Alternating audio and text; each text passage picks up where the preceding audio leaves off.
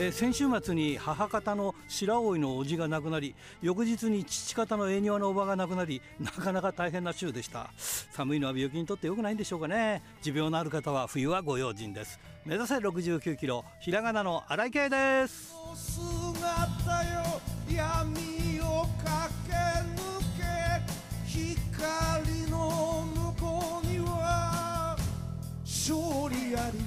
さてその白老に行った時のことなんですが車で走っていたら道路脇に鹿がいてやばいなと思ってちょっとね止めたんですよ。そしたら急に道路を横切って横断して大丈夫かなって見てたらもう一匹が出てきて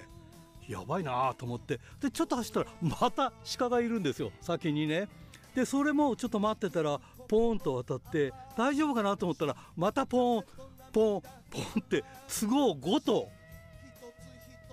すごいですね。だから計7頭？ちょっとの間でいました。いやあれは本当にご用心ですね。近くの方鹿には十分注意してください。ということで今週も元気に張り切ってまいりましょう。まずはこちらからです。さあ今日のゲストはこの方です。中森花子選手です。こんばんは。こんばんは。よろしくお願いします。よろしくお願いします。今年もよろしくお願いします。今年もよろしくお願いします。はい、えー、前回のインタビューがですね、はい、2020年の1月18日、はい、約3年ぶりでございます。はい。いやすごいですね。あっという間ですね。この間話したかと思ったら、もう、ね、そうですよね。もう3年ぶりで。信じらんないです。そうですね。はい、で前回は、ピアジェの無差別級のチャンピオンで、はい、ピアピアジェのピアジェアワード？なんか 2,、はいはい、2年連連続二冠王とかなんかそんな感じで言っておりましたが、はい、今現状はどうなんでしょうか？あでもあれから取られたりはしたんですけど、うん、えっと、またピアジェ無差別級チャンピオンです今。ねえ。だからもうね、顔ですよねピアジェのね。ずっとねやっぱすごいよねずっとやっぱりそのベルトを持ってるっていうまあ行ったり来たりはしてるだろうけれども、はいはい、そうでもそこにいられるっていうのはやっぱりその辺のね。でもねなんか中森選手なんかもうデビューした頃から知ってるからあんまり 今のイメージがちょっとえってだって気が付いたらだって2006年の7月16日デビューでしょ、はい、そうです。ややもすると17年くらいならない17年はい。ねえすごい話だ。17年っつったらもうもう 普通で言ったらすごいね。はいでもあっという間です本当に。ねあっという間だよね、はいはい、まだでもねそんなイメージなの？こうイメージではね。その、はい、うん。でももう相当ベテランの域になってきてるよね。そうですはい。どうですか？振り返ってみると。えー、なんかもういやすごいあっという間すぎて、いろいろあったんですけど、やっぱ楽しいですね、振り返ってもすべてが。そうだよね。大、う、体、ん、が、まあ、中森選手というのは JWP、ああの JWP、それから PRJ っていうか、まあ、大体一色でずっと来てるっていう感じでした。ん？最初は伊藤道場っていうところでああ、そうか、伊藤道場でやりましたけどね。はい、はい、はい、はいはいねでもまあ大体そういう意味ではこのそうです、ね、こういう形で歩んできてるっていう感じですもんね。10年以上。はいはい。そうだね。どうですか？もうピアジェからピアジェ旗揚げしてもどどのぐらいになります？えっと去年5周年を迎えました。ああそうか、はい、なんかピ,、はい、ピアジェもん？っていつだったっけかなと思うともう5年目にもなってんだもんね。はいはい。まあその間にねえー、あれだ。ああいろんな方の引退とかいろいろあったけれども、はい、今はどうですか？大体その今はじゃあ中森選手を中心に回ってるという感じですか、うんまあ、でも、あのー、後輩もどんどん育ってきてますし、はいはいはいはい。はい。そっか。2年前には大空知恵っていう選手がデビューしましたし、はい。はい。はい、と去年あの谷桃という選手があの入団してきたり、はいね、対談とか引退する選手もいますけど、また新しく入ってくる選手もいたりして、はい、はい、どんどん活気づいてなるなと思っています。はい。あだから層は厚くなってるんですね。下からも入ってきてるから。そうですね。はい。はい。であとね、まあいろんな団体の人間とかも上がってきてますけども、はい。はい、今はどうですか、中森選手は、まあ、あの前回もそうでした。チャンピオンでしたから、誰と戦うっていう話もしてたんだけど、まあ、誰というよりも、挑戦を受けるって立場だけども、はい、今、どういうこう戦いがこの好みというか、どういう方たちとやっていきたいとかってありますか、えっと、どういうというか、私、今、シングルのチャンピオンなんですけども、うんうん、あのタックのベルトに来週、挑戦することが決まっていて、あそうなんですか。その2冠チャンピオンとしてやっていきたいっていうのが大きくて、はい、いつもなんか、シングルだったらもうシングルにずっと集中してて、タックチャンピオンはじゃあタックっていう感じだったんですけど、うん、そうじゃなくて、どっちも取って、ちょっといろいろやっていきたい思いがあるので。はい、これ、パートナーはどなたですか？えっと、佐藤綾子さんなんですけども、はい。はい、伊藤ロードの頃から、はい、もう一番近い先輩で、プライベートもすごい仲良くて、はいはい対戦もいっぱいしてきたんですけど、うんうん。組んですごい長いけど、特にこれといって、なんだろう、結果というか、はあはあ、組んでいた証というのを残せてなかったので、うんうん、とベルトという形でちょっと残して、うん、で佐藤綾子さんもシングルのチャンピオンで、団体の。はい、はい、まあ、そのね、シングルチャンピオン同士が組んで、やっぱ負けるはずはないので、まあ、一応そういうふうになりますけど、タックの場合はね、何がっていうのがあるからね、はい、いろいろ大変ですよね。はい、今現在のタックチャンピオンはどなたですか？えっと、うちの団体のライリン・鋼と、はい、あとカラーズという団体の、はい、えっと、ささき選手、あね、そうですね。いやここもね、ちょっと強敵っていうか強敵だけどね。でもまあ、ね、さっき言ったようにね、はい、シングル同士のチャンピオンだからそれは確かに強いわなっていうのはあるけれども、はい、またねそのそういうのはなんかそのタッグっていうのは2人で戦うとこもあるからね、うん、はい、いろいろ大変ですよねこれね。取ればじゃあ2冠でやれるの今年ね。はい。あそうですか。さああのー、5月にはあのーはい、コロナもねだいぶ、はい、柔軟になってその5類になるという感じで、少し緩くなるんですが、まあ大変でねか、あのー、お客様声出せないとかそんな中やってきたでしょ、はい、大変だった？そうですね。なんかやっぱりマスク越しでも最近声出し OK になってきたところが、うん、まあ、増えてきてはいるんですけど、はいやっぱりなんか席をちょっとは 離さなきゃいけないとか、はいはいはい、売店でやっぱグッズ買ってくださった方には絶対握手とかできたんですけど、はいはいはい、もうそれももうできないですし、は2年以上。はいはい、じゃあそのスキスキンシップみたいなことは一切できなかったわけですもんね。はい、はい、ははじゃあこれからはまあそれが解禁になるということでね。そうですね、少しずつ。はい。やっぱりそれは経営的にも今までそうだったら、やっぱりこう売り上げが落ちたりとか、試合数が少なくなったりとか、はい、いろんな部分ではこう影響してきたでしょ？う。我慢の何年間だったんでしょ？あそうですね、やっぱり、やっぱお客さんもやっぱり怖くてね、うん、ね見に行けないっていう人も多分増えたと思いますし、はい、でもね、そういう時にそのチャンピオンとしてずっと引っ張ってきたから、非常に大変な時代をこう引っ張ってきたんだなって。ねえ。はい、だから前回の時は、まだコロナじゃなかったんじゃないかな。そうそうです確か。ギリギリ。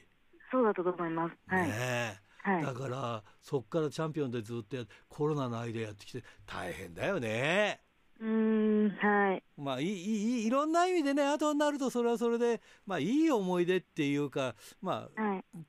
いい経験にはなるとは思うんですけどね、はい、やっぱりそういう時にね一番中心で頑張んなきゃいけないっていうのはやっぱりいろんな意味で経営的にもねやっぱりチャンピオンっていうのはただ強ければいいってもんじゃなくてやっぱり会社はい、会社がどうなるかってことも踏まえてのチャンピオンだよね。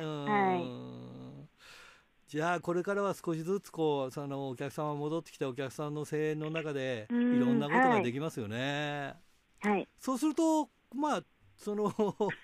ピアジェ特有のなんかいろんなこう縛りのある試合とかあるじゃないですか。なんとかマッチみたいな名前がつくこういろんなこう遊びのいろんなルールで。そうそうやるとか。そうですね、道場では特にあの食べ物ルールとかもあったので、はあ、これは解禁になりますよねそしたらねねえ、ねもう2年以上やってないですけど、そうだよね、ねできるように、食べ物とかや,、やれないよね、今だったらね。はい、ちょっと楽しいルールもできるかなと思ってます。そうだよね。はい、はい。だから逆に言うと、今度マスクしなくなると、逆にマスクルールとか、いろんなことが 逆逆に逆に、うん、ああ、確かに、ちょっと覚えておきます。うん、ね、ちょっとやってみたいです、ね、そうそうそう、だ 5, 5月過ぎたら 逆に昔を思い出してマスクルールとかさ、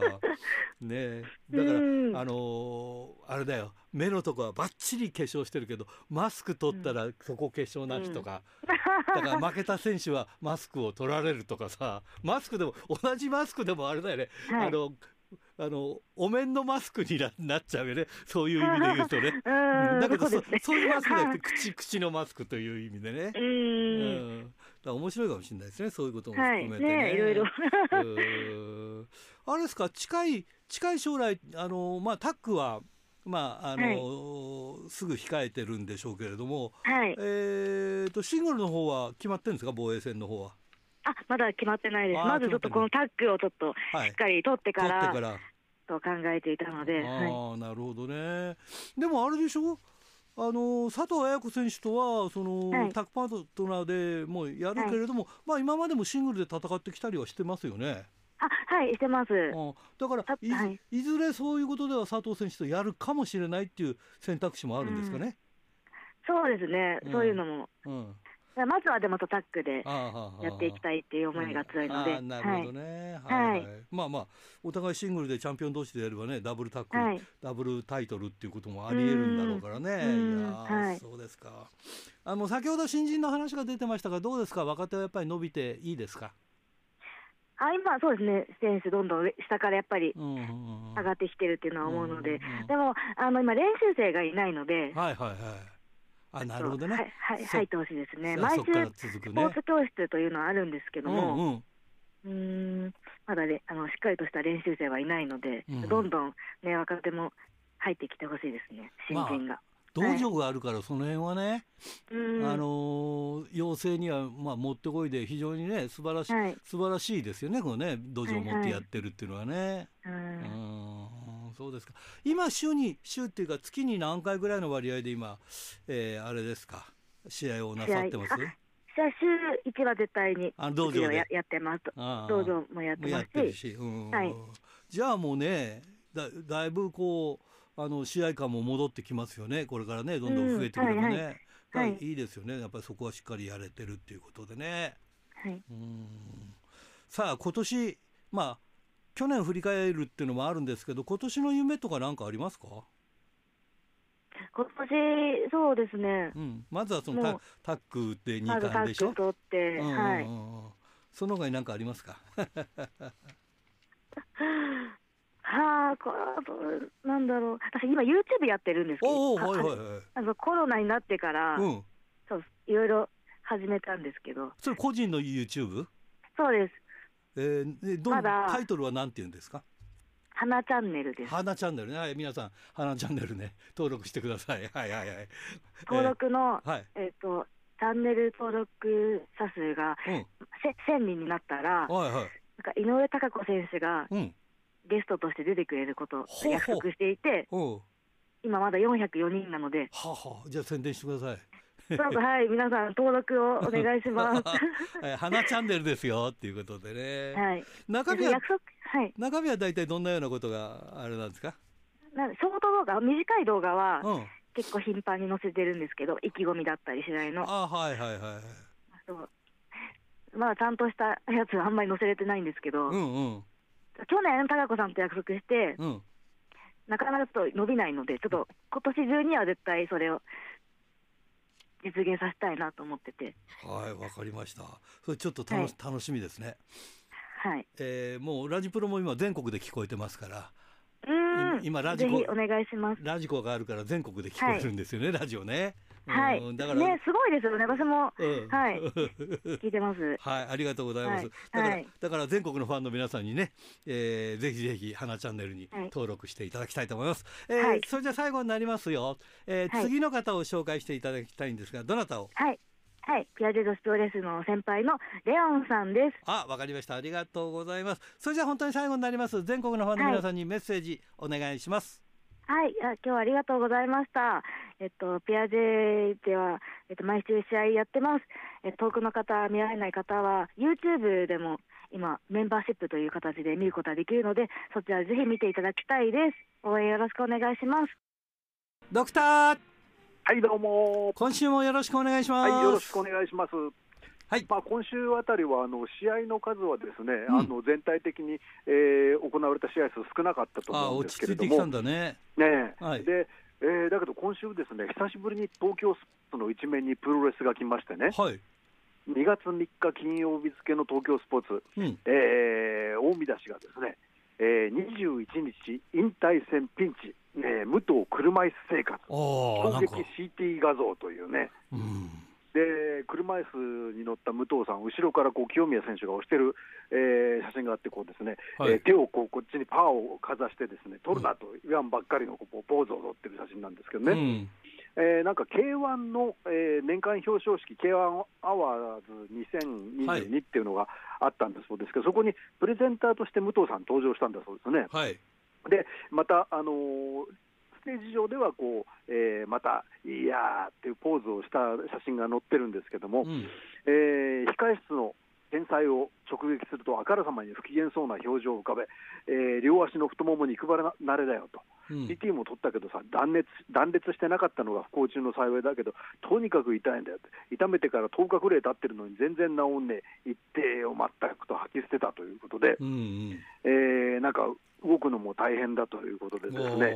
えー、最大の問題は引退試合に間に合うのかという点だが、知らねえ、だからやばいんだと激高と言ってですね、うん、えー、まああの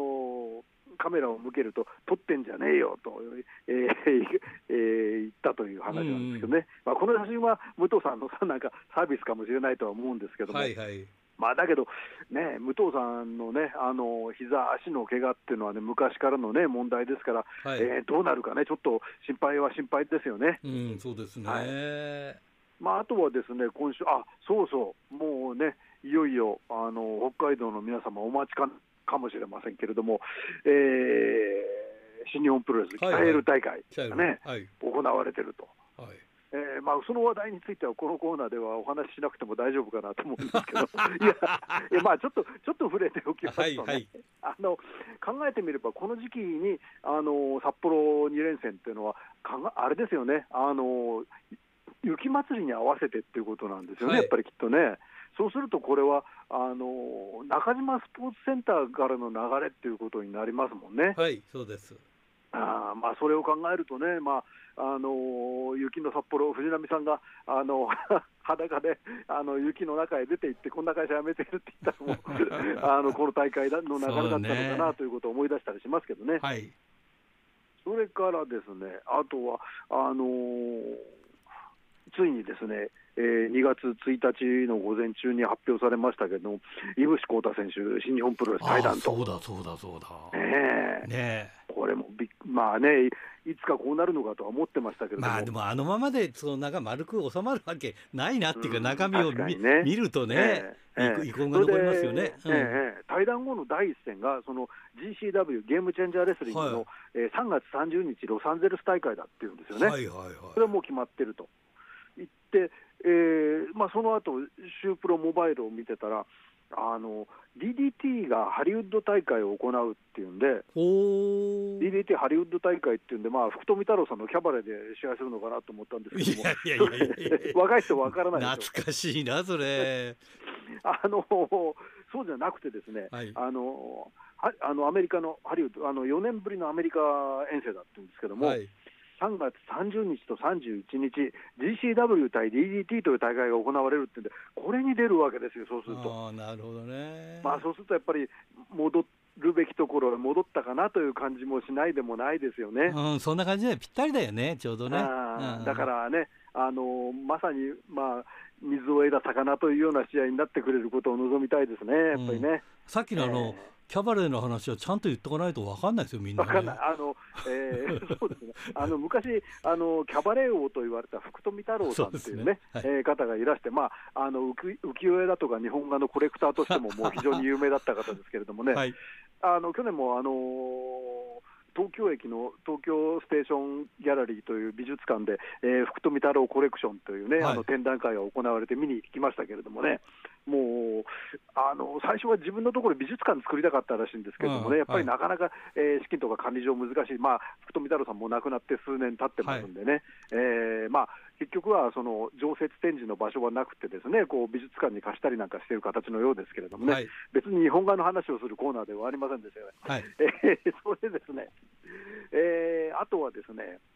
今週目に留まったニュースとしては、2月22日にですねその方がやっていたキャバレーがハリウッドという名前なんだっていうこと、そこですよ、大丈夫。だったんですね。大丈夫です。そうそうそう、はいはい。はい、どうぞ。えー、2月22日に YMZ あの米山香織さんの団体の新木場大会があるんだそうですけども、ここでまあ、えー、まず佐藤光選手デビュー23周年記念試合が行われるんですね。でその次にですね安浦の生誕記念試合、まあ、安浦の選手が、えー、2月19日で47歳だということで、47分一本勝負、そんなになるんだな。47分一本勝負、安浦の対ディック統合、うん、そしてですね、えー、崎選手、あのー、今、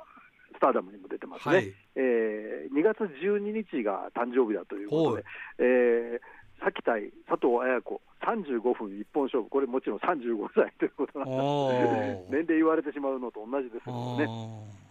さらにですね、えー、米山香織生誕記念試合、2月26日があの誕生日なんだそうですけども、はい、42分一本勝負ですよ。あ42歳ですか、じゃあ。えー、米山さん、42分一本勝負だったということでね、改めてね、年齢を痛感したというかね、可愛らしかったけどね、えー、18歳ぐらいから見てますからね、われわれね。はい、それでですね、えーまあ、ここで年齢の話になりましたけれども、はい。えー、以前もちょっと申し上げましたけれども、ですねいよいよオズアカデミーのですね新宿フェイス大会2月12日という大会が迫ってまいりましたけれども、はい、この大会、大会名がですね R45、ババアをなめるなよという大会なんですね。いいな、いいな。それでですね、あの45歳以上の、R45 ってね、45歳以上ということですね、45歳以上のあのえじゃあ45歳未満禁止ということですか、45歳以上のレスラーだけ集めたトーナメントが行われると。なんだそれ、すごいな。それでですね、逆行してるわ、それ。えー、はいはい、ダンプ松本62歳を筆頭に、まあ、ちょっと継承略で申し上げますけど、はい、えー、ジャガー横田61歳。尾崎真由美54歳、堀田由美子56歳、井上京子53歳、えー、伊藤薫51歳、渡辺智子50歳、ドレイク森松52歳、はい、えー、遠藤瑞希51歳、えー、それから旭川出身、藪下めぐみ50歳、以上、えー、オーバー50がすでに10人ですね、これね。そこに加えてですね、倉垣翼47歳、長島千佳代46歳、ミスモンゴル札幌市46歳。あミスモンもそんなになるんだ、やっぱりね。なんですね。秋野49歳、えー、和樹47歳、えー、山形優斗、苫小牧出身。46歳。バンビ46歳。バンビじゃねえよな、もうな。立派な鹿だよな、えー、年齢、一時期年齢不詳でした、えー、チェリーさん48歳。ということ、さらにリングアナウンサーは、ダイナマイト関西53歳が務めるということでですね、このメンバーでトーナメントが行われるということでですね。なんだろうね。すごいですね。すもう日本の女子プロレスももう新しいフェーズに入ったというかですね。でもそんだけいるってことがね、45オーバーがね、まさにすごいですよ。だから現役として、それもほぼ現役じゃないですか。はいはい。すごいね。あそれでですね、うん、まあ、あの週刊プロレスだとかにもあのインタビュー載ってましたけれども、ね、その今回、今週見つけたあの非常に あんまり見ない珍しいところですけど、週刊実話ウェブというところにですね、うん、えー、尾崎さんのインタビューが載ってましたですね。はい、それでですね、えーまあ、そこであの大いに語ってるわけですけれども、うん、まあ、今大会の見どころはどこでしょうと言われて、いきなり、ババアの底力ですね。すげえな。若いレスラーに負けない、えー、熱い戦いを見せたいと、うん、そのためには、えー、笑いを取って終わりではなく、参加選手にはいつも以上に気合いを入れて試合をしてほしいですと。うんどんな人に見てもらいたいですか？と聞かれると、往年のファンはもちろんだけど、男女問わず若い人たちにも、えー、見てもらいたいよねで、若いレスラーにしか興味がない人は来ないかもしれないけどさと笑いと。うん、で、ババアだってこんなに面白いを面白い試合をするんだってところを見せたいというふうに言ってますね。うん、あまあ、非常にこれ、まともなことをね、うん、あの言ってますよね。でうん気の早い話になりますが、この大会が盛り上がって第2弾、第3弾 ,3 弾となる可能性はありますか？と聞かれて、うん、ある、ありえるね、ただし、メンバーは今回限りだと思う、うん、次の大会までに引退しちゃう人がいるかもしれないから。すごいこと、これ、いいインタビューですね、これ、あのプロレスもよく分かってる人がインタビューしてると思いますけどね、あのー、あんまり聞いたことのないライターの方の名前が書いてありましたね。あそうですか。はいはい。で、えー、さらにですね、えーと、意気込みをと、あそうか、その前にですね、1日にこう数試合を、トーナメントですからね、うん、数試合行われるということになると、えーまあ、過酷なんではないでしょうかと聞かれて、それも逆に、ババアでも若い子に負けず、えー、動けるということを見せたくて、えー、したところも、トーナメントにしたところもありますと。うんそれで最後にじゃあ意気込みをと聞かれて、えー、45歳以上の女帝、真の ババアナンバーワンを決める大会です、ぜひ期待してくださいというふうに締めくられておりましたけどね。うんうんいやー、なかなかすごいなと思いましたね。そうだよね。まあ、あの一方ね、あのこれ、昼夜であの繰り広げ、夜の大会でこういうこのトーナメント行われるんですけども、あのまあ、その向こうを張ってというかね、あのそれだけじゃないぞっていう意味合いになるかもしれませんけど、昼のオズアカデミー大会では、えー、20, 20代限定トーナメントというね、大会は。両極なんだね、はい、そこね。そうなんですね。あの、ヤコ選手ですとか、関口翔選手ですとか、はい、ウェーブの琥珀選手ですとか、はい、全7人が出場する、えー、若手だけのトーナメントが行われるということで、まあ、これも非常に面白いですね。はいでですね、これがですねあの非常に好評なようで、あの現時点でですねチケットピアは予定枚数終了。それってババアの底力ってことですか？はいはいはいはい。売り切れ。あのお昼の20代限定の方はまだ買えるようですけどね。いやそれそれもなんかすごいな。何を土地狂ってんだっていう感じだね。でシュープラモバイルによると、うん、あのー当日のですね立ち見を30枚限定で追加発売するということのようですよ。わすごいな、癖になる、それ。いや、本当ですね、それこそ第2弾、第3弾そうそうそうそう。えーまあ、あのちなみに立ち見券もこれ3000円だそうですけれども、うん、あの45歳以上の限定とかっていう割引にしたりすると面白かったかもしれないですけど、うん、まあ、そこまではないようですけれども、はい、まあ、とにかく、えー、立ち見限あの追加発売をするほどの大入りに今なってるようですからね、ただ私、これ、この日はあの仕事で見に行けないんですけど、非常にちょっと興味ありますね。うん。そうですね。これちょっと、まあね、なんか笑ってるけど、ちょっと見てみたいなと 思いますよね。まあ、確かに見たい気もしますね。本当にあの尾崎選手の話じゃないですけど、次の大会までに 引退しちゃう人がいるかもしれないから引退だけで済めばいいですけどね。いやいやすごいことを言いますね。ねまあだけどね、あれですよ。あの今はもう人生100年時代っていうぐらいですからね。ねうん、ええまああの男男性でいうとグレート小鹿会長の例もありますけれどもね、はい、あの日本の女子プロレスもあの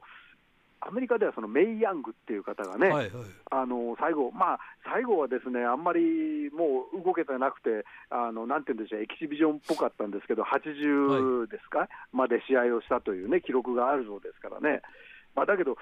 あのジャガーさんなんかは、まあ、まだまだと言っていいのが61歳ですけども、ちゃんとね、あの動いてますしね、あのプロレスとしての動きができますし、あの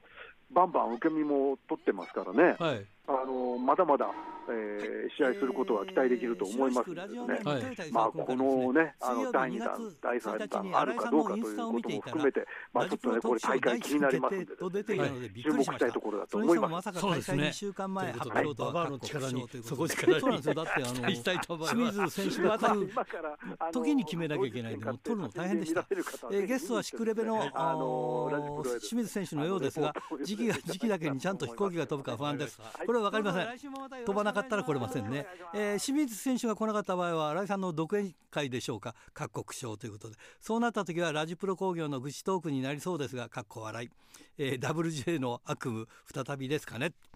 一応質問するとこのイベントでシックレベ札幌大会のチケット販売およびグッズ販売はするのかということでチケット販売はします。グッズは持ってきてないと思います。えー、スリッパなどは用意した方が良いのか写真撮影は OK ですか？写真撮影は OK です。多分あの土足で大丈夫です。大体何時に終わるのかということで、えー、これはコミュニティセンターなので9時までしか借りておりませんので8時50分ぐらいには終わりたいと思います、えー、中止になった時はいつまでに SN SNS 等で発表するのですかねって中止にはなりません。もし来なくてもやります。もう会場も借りちゃってますから。まあすいません。まあ平時の18時半開催で、えー、地下鉄白石駅そばの白石区民センターで行うみたいなので何人集まるか気になりますねということ。でそうなんだよね。まあ少なくても少ないなりにやりましょう。正直自分も来れるのか微妙ですしかっこ笑いということで、えー、でもねみんなが来やすいように地下鉄白石の中に白石駅の中にあるからあの区役所は。そこの5階の区民センターでやりますちなみに、えー、6時会場6時半開演で、えー、大体9時くらいまでやります。ということで、あのクラウドファンディングにあの参加していただいた皆さんには、えー、トークショーのチケットを渡してますから、それをお持ちください。もし、あの普通の方で見に来たい方がいれば、1000円。施設料として頂戴いたしておりますのですいませんがよろしくお願いしますということで、えー、2月15日水曜日2月15日水曜日になります、えー、水曜日の、えー、夜6時半から、えー、白石の区民センターにあります、えー、ところです。5階まで来てください。白石区民センター5階まで来てください、えー、それからこれはラジオネーム黒潮太郎さんからですね、えー、先週のシークレットベース札幌大会とラジプロトークショーの開催発表は雪かきの疲れを吹き飛ばす朗報でした。北海道初上陸のシークレットベースの興行前にトークショーに清水代表を来道させる新井さんの優しさにさすがだなと思いました。両方ともお入り前にを祈ります。ありがとう。もしよかったら来てください、えー、金崎正史君清田区ラジプロのトークライブのゲストがシークレットベースの清水代表に決まりましたが、えー、2月頃ですかって2月15日水曜日、えー、夜6時半からです。2月19日に大日本がペニーレーンであるのでこの日は外してください。かっこ笑い。と。それと前日の世界タッグチャンピオン宮原信拓がまさかの王座転落とはペニーレーンの信拓がベルトを巻いた姿を楽しみにしていたのに残念でなりません。今年も思っていないことが起こりそうですね。ということで。はい。ということですね、それから、えー、千歳市ラジオネーム大和武さんから「えー、石川県の長谷博知事が1月27日の定例記者会見で1月1日に知事がプロレスリングノアの東京日本武道館大会にサプライズ参戦しプロレスの試合の映像提供を求めた石川テレビ放送の依頼を拒否したことを明らかにしました、えー、拒否した理由について同局が制作のテレビ番組と映画を上げ長谷博の映像を無断使用している、えー、県職員の映像を無断に使用していると説明し来月の定例記者会見に社長にお出ましいただき、えー、肖像権の取り扱いについてやり取りしたいと述べています。石狩県職員にプロレス好きで有名な加賀純一さんという方がいるんです。昨年テレビ東京系の開運何でも探偵団に、ジャンボ鶴田の実使用のリングシューズを出品して80万円の鑑定額が出たんです。話に出ている県職員の映像は多分加賀さんのものだと思いますということでね。そうなんですね。それが使われたということですね、えー、富山県ラジオネーム高木克彦君から。えー、江伏浩太が新日本を退団しましたが3月に海外大会に試合することを発表しました、えー、日本の井伏浩太復帰はいつどこで復帰するんだろうな。ネット上には井伏浩太に応援の声もありますが新日本にはかからないでくれ。あれだけ問題を起こしたんだから新日本からいなくなるのは当たり前だ。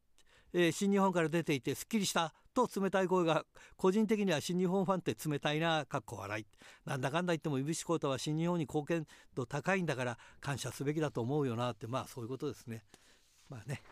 去る者は追わずですけどまあ責めないでやってください。帯広上口秀之君からですね、えー、4日は神田亜美、えー、自主工業見に行ってきます。JR 運休にならないことを願います。どうでしょうね、えー、カツオ VS シドニー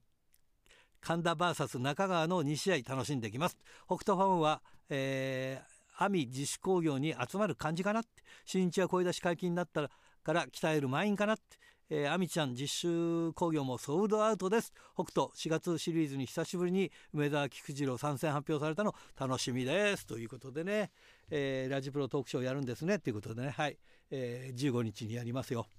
えー、白石の、えー、地区区民センターです。地下鉄の中にあります。区役所の中にあります、えー、小樽市ラジオネームタルッコスネークメガネ君から、えー、2月21日に引退試合を迎える武藤敬司が両足のハムストリングの肉離れで移動が、えー、車椅子状態となって大ピンチに陥っているということですが、えー、プロレス人生ラストということもありなんとか乗り越えてリングに立てるのを願っています。ということでね。はい。ということでおはがきルチャリブレでした。今日のゲストはこの方です。えー、斉藤文彦さんです。こんばんは。どうもこんにちは。ご無沙汰してます。ふみさん久しぶりですね。そうですね。はい。よろしくお願いします。よろしくお願いします。あのね、ちょっと最近ですね、はい、まあちょっと前に出た本ですけど、はい、プロレス社会学のすすめというのを、はい、でまあこれそのコロナ時代を読み解くヒントっていうのがまあサブタイトルでついてて、はい、これまあちょっとすごい量が多かったんだけど、そうですね。で読んだらあなるほどなと思うとこがいっぱいあって。はい、まあ何よりもふみさんのその知識の量の多さにもびっくりするんだ。けどい。やいやいや本当にすごいなと思って。で特にねその無観客試合、はい、そのコロナの時代はそうそういうことで。はい、でこれがその一番先にそういうものをこうまあ想起させたっていうのがその巌流島？そうですね、だという話を見て、はい、あそうなんだってそのね、はい、思ってね、まあ、その辺の話からちょっとお伺いしたいと思って、はい、どうぞ、はい、でその実はこれには裏があって、はい、その猪木さんはこのなちょうどその時に僕らよく覚えてるんですけどあの新日本でナウリーダーとニューリーダーってそうと対抗をやってて、はい、でそこで隅に追いやられるのが嫌でその巌流島をやったという話をね、ね、書いてあったんでその辺をちょっと。まあ、現現有勢力というか、そのシニアというかね、はい、当時のアントニオ猪木さんと坂口誠二、それから正斎藤さんがそっちに入って、はい、片片方が、まあ、その長州力、藤波辰巳、前田明、ね、はい、その辺がこう、世代でこう、どちらかというと、ニューリーダーの方を、はい、ね、まあ、新日本ファン、みんな応援し始まって、はい、流れとしては、じゃあ、究極的には前田明さんと、はい、その当時のアントニオ猪木さんのシングルマッチが実現して、はい、前田明がアントニオ猪木をやっつけて、インドを、ね、渡すっていうことだったんだと思うんですけども、はい、そこを、まあ、巌流島という一つのね、この歴史的な本当に実在する島で、うん、ノーピープルでね、はい、えー、試合をするということで、一夜にして、そのそこまでの半年ぐらいの流れを一夜にして猪木さんが、まあ、一人でひっくり返しちゃったというね。はい、だから僕らもうる覚えなんですけどその後ねつまり、あれ結末としてはナウリーダー、ニューリーダーどうなったのかっていう。切りトンボになっちゃったんです。そうなんですよね。はい、そういうことだからなんでそうなったのかっていうのは今までずっと疑問だったんだけどいや猪木さんがもう、この巌流島そして一番このアントニオ猪木さんが猪木さんらしい試合ができるマサ斎藤という人、うん、まあ、あの年87年の1年だけで猪木さん大大場所だけでマサさんと4回ぐらいですね、はい、シングルマッチやってますし、はい、あのーまあ、ここでまたマササイトを使って、アントニオ猪木さんがアントニオ猪木さんらしいことをね、あのー、一晩で、えー、まあ、そのここそこまでの流れをね、ひっくり返しちゃったということですね。そうなんですよ、で、ね、もう一つは、はい、その時期に、新日本プロレスには海賊男が登場してるわけです。はいはいはい、はい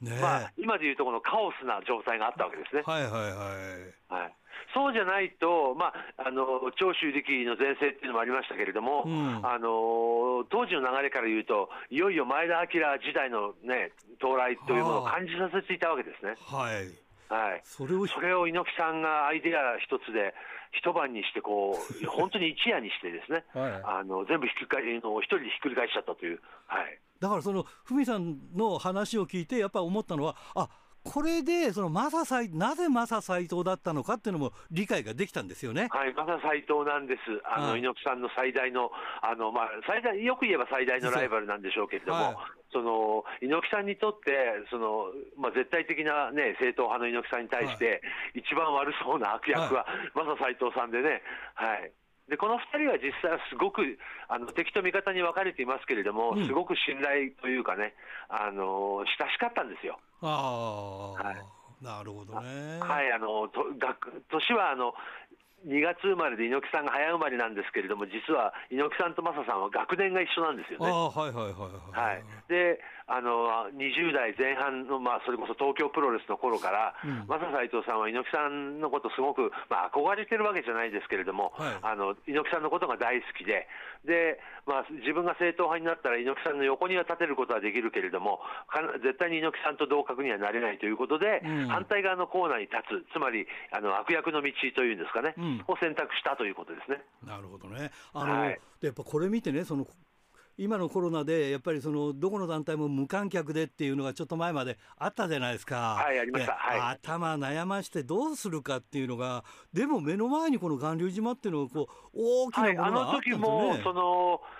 そのその時代なりのうん、あのビジネスモデルというのを、まあ、坂口さんが考えて、はい、あの巌流島、アントニオ猪木、巌流島正斎藤という上りがありましたね。はいあのやっぱりあの宮本武蔵と佐々木小次郎が戦った島なので、はい、あの戦のね、うん、あの上りを立てると。はい。でその上りが、まあ、1点10万だか15万だかっていう 広告料にして、はいはいはい、新聞社と雑誌社とね、うん、あの通信社、出版社、50社ぐらいに2本ずつ買わせたということですね。ねはい、そうすると、お客さんが入ってないのに、うん、あっという間に1000万興行なったビジネスモデル。はい、いやだからすごいなって、そういうことをね、それでね、はい、また、はい、その日はあのテレビ朝日のゴ,、うん、ゴールデン90分の別枠放映放映権の特番でしたもんね、うん、あそうそうそう、そうなんですよね、そういう時代でした。いやだからね、それでね、やっぱここからちょっとインスパイアされたっていうかね、こうああって考えられたのが、実は僕舞台、舞台上がりでずっと舞台で育ってきたんですけども、はいはい、そしたら、僕がね、もし今も舞台をやってるとしたら、この無観客の時代に舞台やれないじゃないですか。それはい、それだからややらないっていうそういうふうになるわけじゃないですか。はい、でもあのよく考えたらね舞台もやってきたけど実はテレビとかラジオあテレビそれからラジオもそうそれから映画もやってるけどそこは無観客なんですよね実はね。まあそうですね、はい、だから切り替えればそういうふうに作れば作れたんだなっていうのが。特にコロナ、まああの、うん、そうじゃなくても、はい、やがてそういう形にはなっていったとは思いますけれども、はい、このコロナが新しいビジネスモデルを加速させた、つまり今はあのネット上のストリーミングの動画がありますね。はいはい。それを一番組ごとに課金させますよね。はい、そうですね。ね、で今なんかコンサート、まあ、新日本も今そうしてますけれども、はい、生で 1, 1番組ごとに4000円ぐらいつけてますから、はい、それが、まあ、1万人でなくて10万人、20万人、えー、課金させていけば、はい、あのそこに観客がいなくても、10万人動員と同じぐらいの、うん、あのまあ、ね、あのゲートというかね、興、うん、行収益が上がるという、あたまあのネットの中を動画が動き始めて、はい、それに一番組ごとに課金をさせていくというビジネスモデルは、いずれいずれそれはそうなったと思いますけれども、はいはいはい、コロナがそれをスピードを速めたと思いますね。はい、そうなんですよね、はい、今はあのそのネットつまりスマートフォンでもタブレットでもあの、まあ、それがパソコンでもいいですけれども、そのネット上の画面で生、今、配信ですね、放送と言いそうになりましたけども、生配信されているものに、一番組いくらずつお金を払うというのは、だんだんこれ、当たり前のあのね、あの、うんはい、購買体系になってますもんね。はい、はい、そうですね。はい。いや、だからね、このプロレス社会学の勧めっていうのは、最初はこう、クエスチョンだけど、読み解くうちに、はい、いや、そうだよなって、全くそのプロレスからヒントを得て、そのそういうふうになっていくようになって、逆に言うと、プロレスの方が社会より先に行ってるんじゃないかと思うようなところも。そういう部分もあるのかなと思うと思いますよね。そこをうまく、あのー、放映権料という、その地上波のテレビの放映権料という形のお金の取り方もありましたし、はい、あのペーパービューというものができたときはペーパービュー。はいそれからネットの中動き出したら、その動画に対する課金ということで、はい、もうその他のスポーツと比べても、あのー、他のコンサートものとかと比べても、プロレスのビジネスモデルの方が先を行っている場合がありますね。なるほどね。はい、さてさ、まあ、そんな中でね、はいえーはい、WWE 史から学ぶその社会集団としての組織論とか、まあはい、NWA とか、まあ、その辺のくだりからずっとやってて、その、はい、まあ、あの僕らの世代だからその NWA って幻想がものすごく強くてね。はい、ね世界最高峰、ままさしくその NWA ってすごいでっかい会社でねっていうそんなイメージで、はい、その猪木さんは入れなくてねっていう。だから、はい、あのまあ、その中でそう読み解いてくれるんですけどもその結局はそういう幻想を作られて我々はその幻想に振り回されたわけですよね。まあ乗らされたというか、うん、それもかなりこのイメージ強固です。ねこれはだから、やっぱりそういうことをうまく作り上げてるビジネスなんだなっていうか。まあ、そうですね、うん、あの別に何かものすごい上あの権威のある組織が本当にあるわけではなくて、はい、これが権威がありますよということにしながら、はい、まあ後から権威がついてくるということかもしれないし。そうですね、はい、だからその NWA があっってなおかつ WWE が最終的に今残るみたいな形で。そうですね。やっぱりあのニュ,、ニューヨーク、まあ、僕もだとその子供の頃はもちろん NWA 信じましたけれども、うんうん、ある時からちょっとこれって本当かなというですね、うんはいはい、あの疑いを抱いたのが一つと、はい、僕があのアメリカにいた頃ミネソタミネアポリスに住んでましたから。はい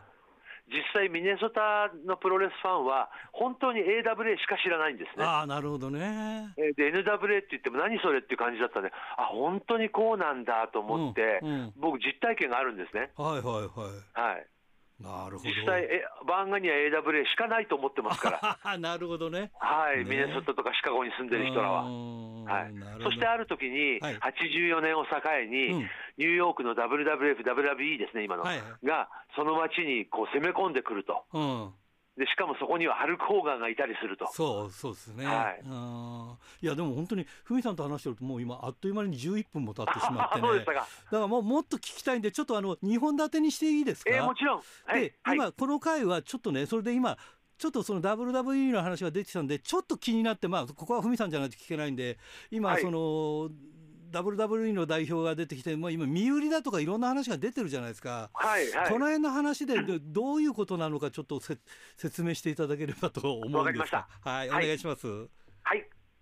あまだ今1本目ですから大丈夫です。ちょっとここで、はい、はい、ここで説明していただけますか？その WWE の今の。まあ、身売りといっても、うんうん、その、まあ、それがああのサウジアラビア系資本っていうんですか、はいはいはい、一つは、はい、あの、アメリカのプロレスだけじゃなくてスポ、まあ、プロスポーツもそうですし、一般の企業もそうですけれども、アラブ系の資本があの、まあ、株株式であったり、アラブ系の資本がアメリカの企業の中に入っていく入っていて、あの実質上のオーナーを務めて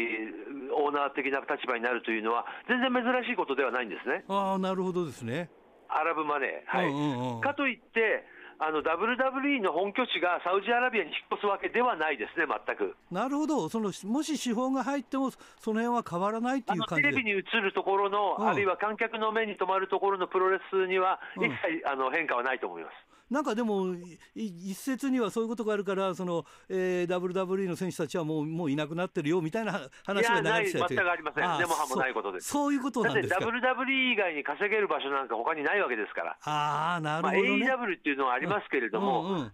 あのそれはあのやっぱり、あの旗揚げ3年の団体と、うん、あの60年の歴史を持つ団体の違いはありますし。うんはいはいはいそれからまた、やっぱりあのアメリカでは今でもプロレスといえば WWE なんです。ああ、なるほど。はい。ですから、そのサウジ、もちろんサウジアラビア公演とかそういうのは年に2回があったり、えー、することはあるかもしれませんけれども、うんうん、その見たとテレビに映っているビジュアル的な見た目が、そのイスラムとかマス モスリムの影響を受けたり、うんうん、あのコスチュームがあのアラブ系のものになっていったりとか、全くないです。あなるほどねえどちらかというと、はい、その現場復帰を果たしたビンス・マクマホンが、うんうん、あの今でも、まあ、その引退して離れていたとしても、うん、筆頭株主であることに変わりはないわけですね。なるほどね。でビンスが自分の持ち株のうちのの半分ぐらいを、あるいはほとんどを売って売り抜けたいという気持ちがあったということはあると思います。あなるほどね、はい、でもやっぱり企業としては、例えば今のカラーを残しておいて、そのままただ経営権だけ変えていくのが一番あの面倒じゃないですよね。そうだと思います。ね、でまたあの今は株式を公開してますから、うんはいはい、で株式を公開しているということは、はい、年に4回、うん、あの四半期ごとに、はい、1セントの大あのあの単位まで全部あの収支を公開してますから、あなるほど、なるほど。はい、で WWE が経営が傾いて、あの身売りに出した出そうとしているとか、そういうニュアンスは全くないんです。ああ、そうなんですか。はい、全然ないです。やっぱりそれ聞かないと分かんないですね、僕ら違うところから聞いてるとね、どうなるんだっていう、みたいな感じにね。いやいや全然危なくはないし、うん、そその証拠に、先週は、ね、ロイヤルランブルがね、はい、あのアラモスタジアムという大きなあの、はい、スタジアムクラスで5万人を集めて、ロイヤルランブルやったわけですし、はい、今年の4月1日と4月2日のレッスルマニアは、あのロサンゼルス、このこれもスタジアム、うん、ね、7万人、8万人クラスのスタジアムを2日連続でやるわけですから。はい、あなるほどね、はい、そして、あのー、月曜の Monday Night Raw と、うん、あの金曜の夜の SmackDown、はい、これはまあね、あのー、全く変わることなく放映をされていますし、はい、今はあのーまあ、プロレスの世界では初めて、あのねまあ、新日本プロレスでいうところの新日本ワールド、はい、WWE は WWE ネットワークってありますね、はい、この動画配信サービス、これ、200万人 subscriber がいるわけですから。あそうですか、はい、でアメリカでは、アメリカ以外の場所では WWE ネットワークとして日本も含めてこれを見ることはできるんですけれども、はい、アメリカはピーコックというプラットフォーム、はい、あの日本でいうところのあのアマゾンプライムとか、はい、あのネットフリックスみたいな形で、映画とか他のスポーツとかもパッケージになって入った、ピーコックっていうプラットフォームの中に、WWE ネットワークが今回入ったということがあって。はい。ですから、WWE ネットワーク単体じゃないからどうだっていうふうに言う人もいるかもしれないけれど、はい、あのやっぱりあのそれに関しても、最初に、うん、あの動画配信サービス始めたところですから、はい、はい、もう先頭走ってます。わかりました。じゃあ、はい、今週はちょっと時間がなくなったんで、この辺でということで、また来週回しにして2本目ということで、よろしくお願いします。はい、まはい、今日はどうもありがとうございました。ありがとうございました。さて先週のプレゼントの当選者を発表しましょう先週のプレゼントは被災の匠のしめ鯖を1名様にということでした、えー、当選したのは日高町ラジオネームゴールドカップさんに当たりましたおめでとうございますさて今週のプレゼントはモンドセレクション金賞を受賞した被災の匠のしめ鯖を1名様にプレゼントします、えー、メールアドレスは rpro.hbc.co.jp ファックスは011-232-1287宛先は郵便番号060-8501どちらも HBC ラジオラジプロと書いてください。来週木曜日必着です。インターネットで聞く方は HBC をクリックしてください。ということでトークショーは2月15日白石区民センター5階。ということでこれ白石地下鉄白石駅の中にあります。6時半から始めますので、えー、ぜひ皆さん来てください、えー、たくさんの方来ていただいてね、えー、ちなみにゲストは、えー、シークレットベースの清水選手です。ねえー、とうとうやれることになりました。よろしくお願いします。ということでいつものようにお相手はひらがなの荒井圭でした。それではまた来週まで。さようなら。雨も風も太陽も一人ぼっちの君をあの日眺めた月だってやっぱり見守るさ。